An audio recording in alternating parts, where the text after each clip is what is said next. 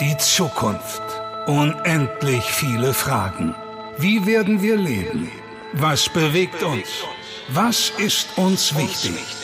Ein Mann kennt die spektakulären Antworten. Und nur hier hören Sie sie. Das Haus der Zukunft ist wahnsinnig billig und es kommt aus dem 3D-Druck. Hier ist der Radio PSR Original Podcast.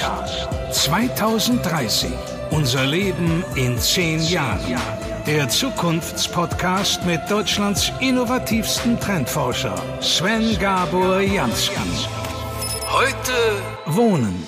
Unser Zuhause in der Zukunft. Hallo, ich bin Caroline Fitzjolka und jetzt ist er da. Ich freue mich riesig, Europas innovativster Zukunftsforscher Sven Gabor Jansky. Hallo. Hallo. Ähm, Herr Jansky, ich habe einen dreijährigen Sohn und eine einjährige Tochter und wir beschäftigen uns gerade intensiv mit der Frage, wie es denn jetzt weitergeht mit unserer Wohnsituation. Also wir wohnen aktuell zur Miete, Dreiraumwohnung, Vergrößerung wäre jetzt perspektivisch auch ganz gut. Ein Haus bauen fürs Leben, machen Freunde, würde uns aber zu sehr binden und uns auch sehr unflexibel machen. Haben Sie irgendwie eine Idee, wie man sich jetzt am besten entscheidet? Und was sind die großen Trends in Sachen Wohnsituation in der Zukunft? Ja, also es gibt ein paar große Trends. Ich war vor zwei, drei Jahren in einer ganz ähnlichen Situation sozusagen. Äh, damals war der Trend noch, sich etwas zu suchen, wo man sich nicht aufs Leben festlegt sozusagen. Ja, also äh, bei mir ganz konkret, wir, wir haben äh, uns ein kleines Haus, aber wir haben lange nach diesem Haus gesucht ähm, und haben es gemietet. Weil mhm. wir haben es ganz bewusst nicht gebaut, nicht gekauft und so weiter, weil uns ganz bewusst war, in fünf Jahren ändert sich komplett unsere Nutzungssituation mhm. sozusagen. Und dann ist die Wahrscheinlichkeit, dass wir vielleicht nochmal umziehen oder irgendwo anders hinziehen oder das Haus völlig anders haben müssen, äh, total hoch. Ja? Aus diesem Grund haben wir nur gemietet und das war damals die einzige Möglichkeit, um eben dann in die Möglichkeit zu haben, zu wechseln. Mhm. Ähm, inzwischen gibt es aber technologisch gesehen äh, noch eine viel bessere Möglichkeit, nämlich die Möglichkeit, wenn sich die Nutzungssituation verändert und man sich anpassen muss daran, nicht komplett kündigen zu müssen und dann irgendwo woanders hingehen mhm. zu müssen, sondern wir Zukunftsforscher sagen dazu, das Haus wird adaptiv. Das heißt, das Haus selbst passt sich anderen Nutzungssituationen an. Ich erkläre ganz kurz, wie das geht sozusagen. Ja, es hat etwas damit zu tun, dass man inzwischen Häuser beim Bauen äh, nicht sozusagen Stein auf Stein oder oder so Platte an Platte bauen muss, sondern tatsächlich drucken kann. Das heißt, Sie haben einen 3D-Drucker, der ist ein bisschen größer, also der ist größer als das Haus, sieht aus wie eine kleine Krananlage mhm. sozusagen. Ja, und dieser 3D-Drucker hat natürlich das Ausgangsmaterial, das ist so ein, so ein Betongemisch und so weiter. Und dann geht er wie ein Tintenstrahldrucker sozusagen Schicht für Schicht über die Fläche und druckt Schicht Schicht für Schicht dieses Haus. Gibt's heute schon. Heute werden nur die Wände gedruckt. Ja. Tatsächlich, das billigste heute gedruckte Haus kostet schon weniger als äh, 10.000 Dollar, also weniger, also 9.000 Euro. Das ist dann auch in einer Größe, wo man drin wohnen kann? Oder ist das wirklich naja, nur so ein kleines das, Gartenhaus? Ähm, naja, das, also das Haus, über das ich jetzt gerade rede, mhm. hat 60 Quadratmeter. Mhm. Das ist jetzt nicht riesig, mhm. aber das größte heute gedruckte Haus, das steht in China, das ist eine Villa, die hat 1100 und irgendwas Quadratmeter. Auch das geht, das ist dann ein bisschen, bisschen teurer noch, ja. sozusagen. So, aber das ist der heutige Zustand. Wir reden ja über die Zukunft. Wir reden ja über in zehn Jahren oder mhm. das Jahr 2030 oder sowas. Und dann muss man sich vorstellen, dass sozusagen auch das typische deutsche Eigenheim sozusagen oder die Doppelhaushälfte oder wie, ja, wo sie in ihrer Situation jetzt mhm. gerade vielleicht auch danach schauen oder ja. was, dass das auch gedruckt wird. Und zwar im Druckvorgang quasi weniger kostet als 10.000, das ist immer so die Schwelle, ja. Und wenn das gedruckt wird, werden nicht nur die Wände gedruckt, also nicht nur das Betonzeug, äh, sondern auch alle anderen Materialien. Also beispielsweise die Plastikrohre in den Wänden drin, wird einfach mitgedruckt in einem Arbeitsgang. Ähm, die Keramik, also die, die Fliesen sozusagen an den Wänden im Bad oder in der Küche, wie auch immer, wird alles mitgedruckt. Äh, in einem Arbeitsgang. Dadurch wird es so billig und dadurch wird es auch sozusagen individuell anpassbar. Ja? Mhm. Also die Zeiten, wo wir irgendwie jahrelang durch irgendwelche Baumärkte gelaufen sind und irgendwelche komischen Fliesen da miteinander verglichen haben mhm. und, und wenn eine kaputt ging, dann musste man irgendwie 5000 äh, Kilometer fahren, damit man die in irgendeinem Baumarkt noch und all dieses Zeug ist alles Geschichte, weil es ist letztendlich nur eine Frage, wie programmiere ich diesen 3D-Drucker. Ja?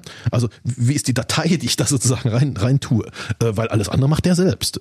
Und weil das eben so billig wird, können Sie im Prinzip, also das nennen wir jetzt dieses Adaptive, kann man sich sozusagen entscheiden, okay, wenn ich mir das Ding jetzt drucke und Ihre Kinder sind ein Jahr und drei Jahre, dann haben die eine andere, wie soll ich sagen, eine andere Anforderung, mhm. als wenn sie in fünf Jahren dann äh, sechs und neun sind. Ja. ja. dann sind sie in der Schule, dann brauchen sie ein eigenes Zimmer mhm. mit, mit und, und so weiter. Ähm, das heißt, in fünf Jahren würden sie das einfach neu drucken. Es hat ja quasi nichts gekostet, in Anführungsstrichen, mhm. also verglichen mit heutigen Häusern. Sie reißen das Ding einfach weg und drucken es neu. Und dann haben sie immer noch nur, nur zweimal 10.000, also 20.000 ausgegeben und noch keine 200.000, wie ja. sie heute vielleicht, oder 300 oder wie viel das jetzt, jetzt schon kostet. Ja? Ähm, das heißt, in ihrer Lebenszeit, also wenn sie sozusagen ein Haus nutzen in mhm. dieser Zeit, können sie das Ding 10, 20 Mal neu drucken und es passt sich jedes Mal an, also weil sie drucken es ja neu, sie, sie können die Zimmer neu machen und äh, die Schlafzimmer anpassen, die Kinderzimmer an, können alles anpassen.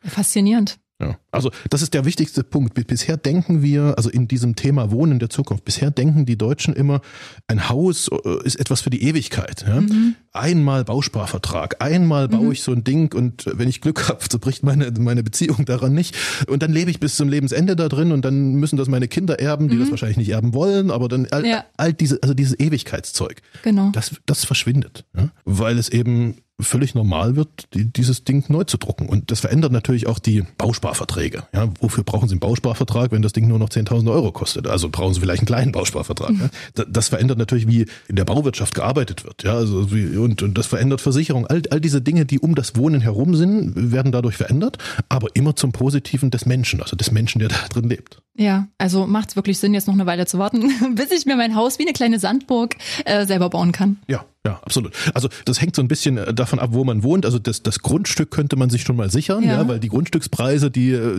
da ist die Wahrscheinlichkeit schon hoch, dass mhm. die weiter weiter steigen mhm. oder so.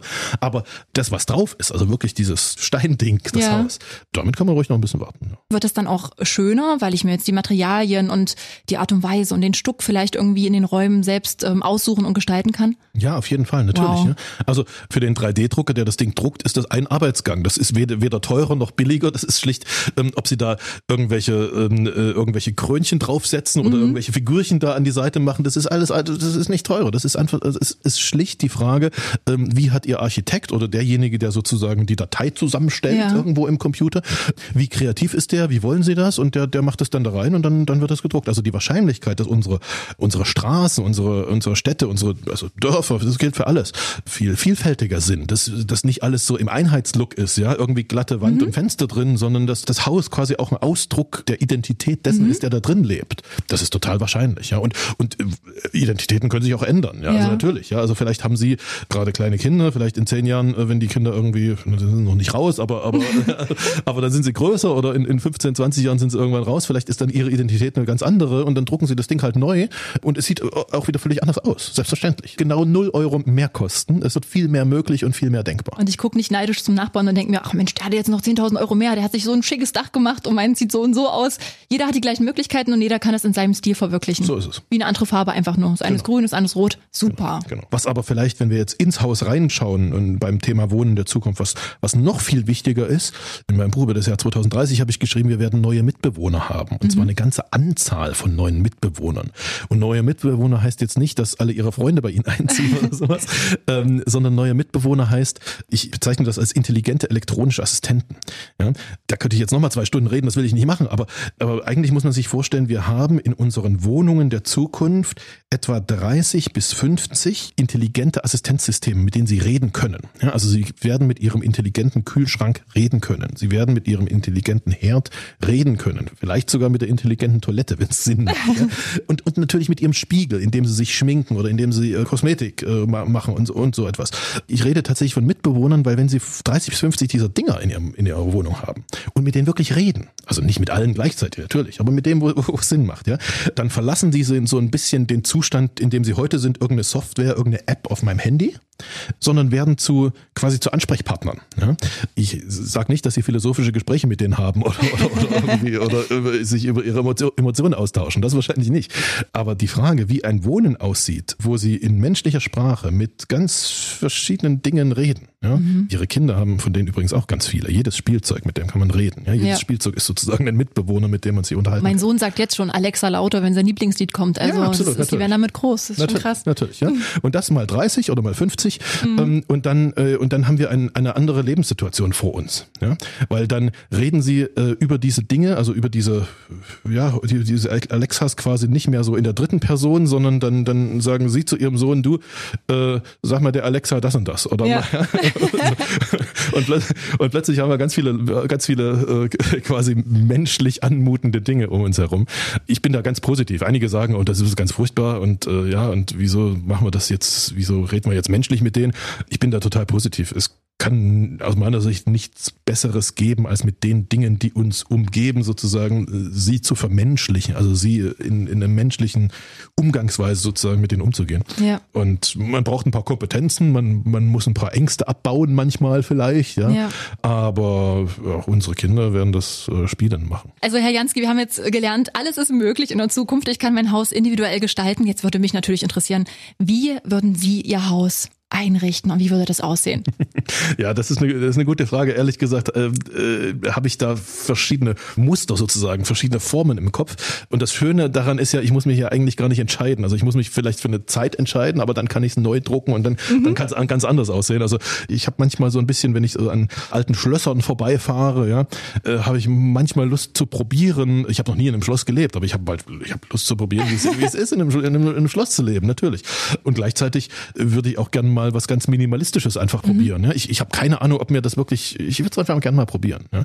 Das Schöne ist, wahrscheinlich kann ich das machen, weil ich wahrscheinlich aller fünf Jahre, wenn es Not tut, es mir leisten kann, das Ding neu zu drucken und es ist immer noch billiger, als wenn ich mir heute einmal ein Haus baue. Außerdem bei 2030 unser Leben in zehn Jahren. Bis zum Jahr 2030 wird Ihr Smartphone einfach verschwinden. Der Zukunftspodcast mit Deutschlands innovativsten Trendforscher Sven Gabor Jansky. Alle Folgen gibt's exklusiv in der Mehr PSR App und auf radiopsr.de. 2030. Ein Radio PSR Original Podcast. Redaktion Maximilian Reg. Gespräch Caroline Fitzscholker. Eine Produktion von Regiocast. Deutsches Radiounternehmen.